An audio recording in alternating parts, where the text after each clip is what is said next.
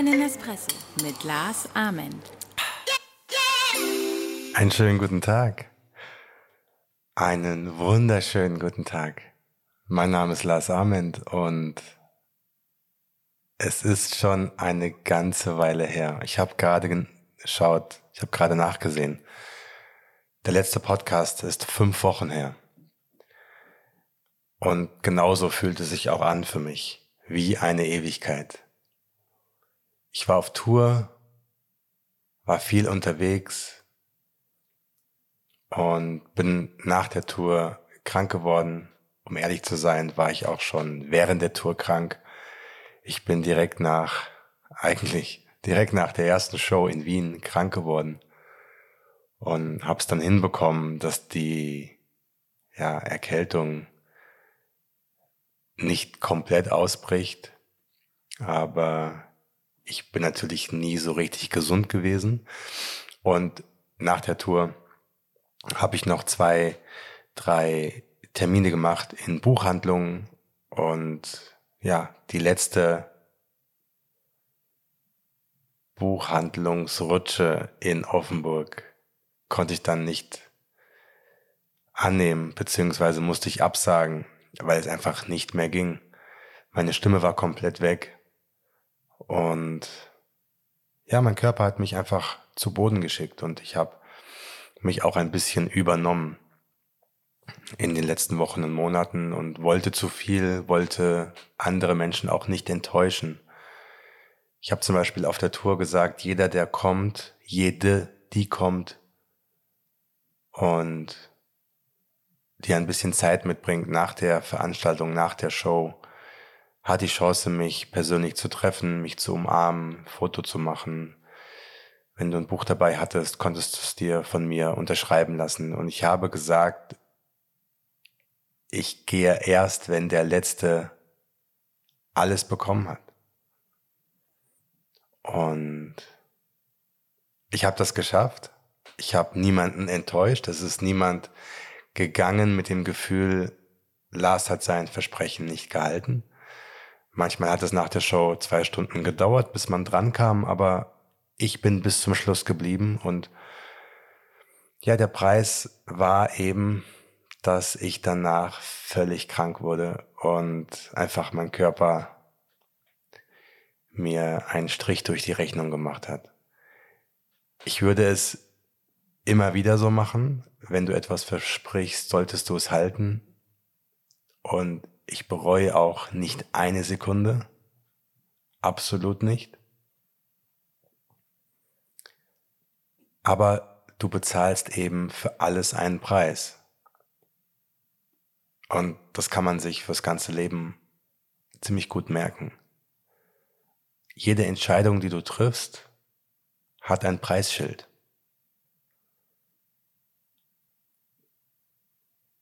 in welche Richtung auch immer. Also,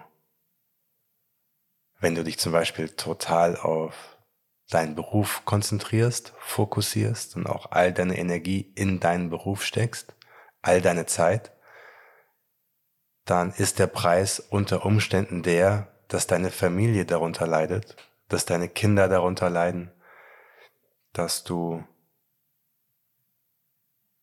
eines Tages wahrscheinlich sagst, ich habe meine Kinder nicht aufwachsen sehen. Das war eigentlich die schlechteste Entscheidung meines Lebens. Ich war bei ganz vielen wichtigen Ereignissen meiner Familie nicht dabei. Wenn du dich für die Familie entscheidest und sagst, das ist mir das Aller, Allerwichtigste, dann hat das Preisschild eine andere Zahl. Unter Umständen, dass du nicht so viele schöne Urlaube hast, dass du dir gewisse Dinge vielleicht nicht leisten kannst, dass du dich auch nicht so verwirklichen kannst, wie du es dir gerne erhofft hättest. Alles hat seinen Preis. Und die Kunst im Leben besteht darin, eine gute Balance zu finden zwischen all den Dingen, die wichtig sind. Manchmal müssen Dinge auch gemacht werden, um andere Dinge zu erreichen.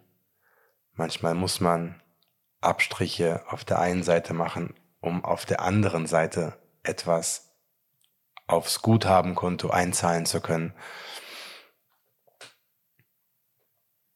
Alles hat ein Preisschild. Und ich habe es gerade gesagt, die Kunst im Leben besteht darin, abzuwägen, welchen Preis du zahlen möchtest. Und ja, ein Preis war auch der, dass ich nach der Tour einfach eine Auszeit gebraucht habe, die mir auch genommen habe und jetzt fünf Wochen ich einfach nichts zu sagen hatte. Vor allem eben auch, weil ich nichts sagen konnte, weil meine Stimme weg war. Und ihr hört es vielleicht, ein bisschen ist sie noch immer nicht, ein bisschen ist sie noch immer nicht 100% zurück. Super Deutsch. Meine Nase ist noch ein bisschen zu, aber es wird schon besser. Und eigentlich wollte ich mich auch nur kurz zurückmelden und sagen, hey, ich lebe noch. Ich bin nicht verschwunden.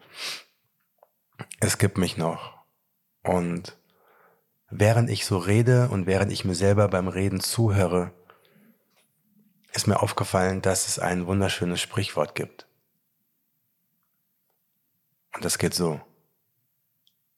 Hast du nichts Schönes zu sagen, dann schweige. Und ich würde dieses Sprichwort für diesen Augenblick jetzt ein bisschen abändern und sagen, hast du nichts Wertvolles zu sagen, dann schweige. In der heutigen Zeit so selten. Denn sobald du dein Handy anschaltest, sobald du den Fernseher anschaltest, sobald du dich durch die sozialen Medien scrollst, sobald du die Nachrichten liest, hast du das Gefühl, dass jeder zu allem etwas zu sagen hat. Auch dann, wenn dieser jeder oder diese jede überhaupt keine Ahnung davon hat. Auf einmal sind alle Experten für alles.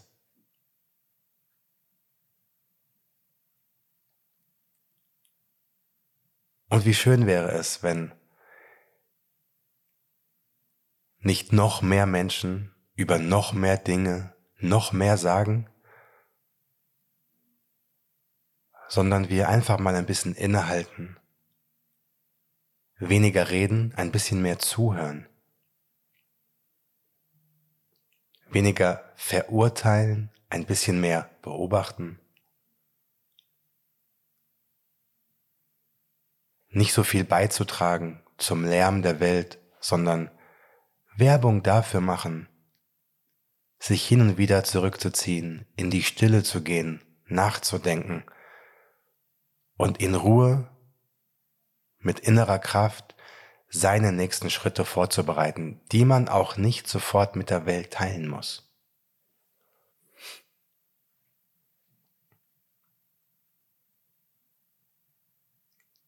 Also nutze doch die Zeit jetzt kurz vor Weihnachten, um ein bisschen zu reflektieren, wer du bist, wer du sein willst, was du im nächsten Jahr erleben möchtest wie deine nächsten Schritte aussehen könnten, was dir fehlt, worin du gerne besser werden möchtest, welche Punkte auf deiner Liste so wichtig sind, dass du sie ab sofort nach oben schiebst, dass du sie priorisierst, dass du sagst, das möchte ich endlich mal angehen, meine Gesundheit, meine Fitness, meine Finanzen, was auch immer es ist. Nimm dir die Zeit, um in Ruhe darüber nachzudenken. Du musst es nicht teilen mit der Welt. Setz dich hin, trink eine Tasse Kaffee, eine Tasse Tee und überleg in Ruhe, was ist in diesem Jahr gut gelaufen, was ist schlecht gelaufen, was möchte ich im nächsten Jahr anders machen. Und dann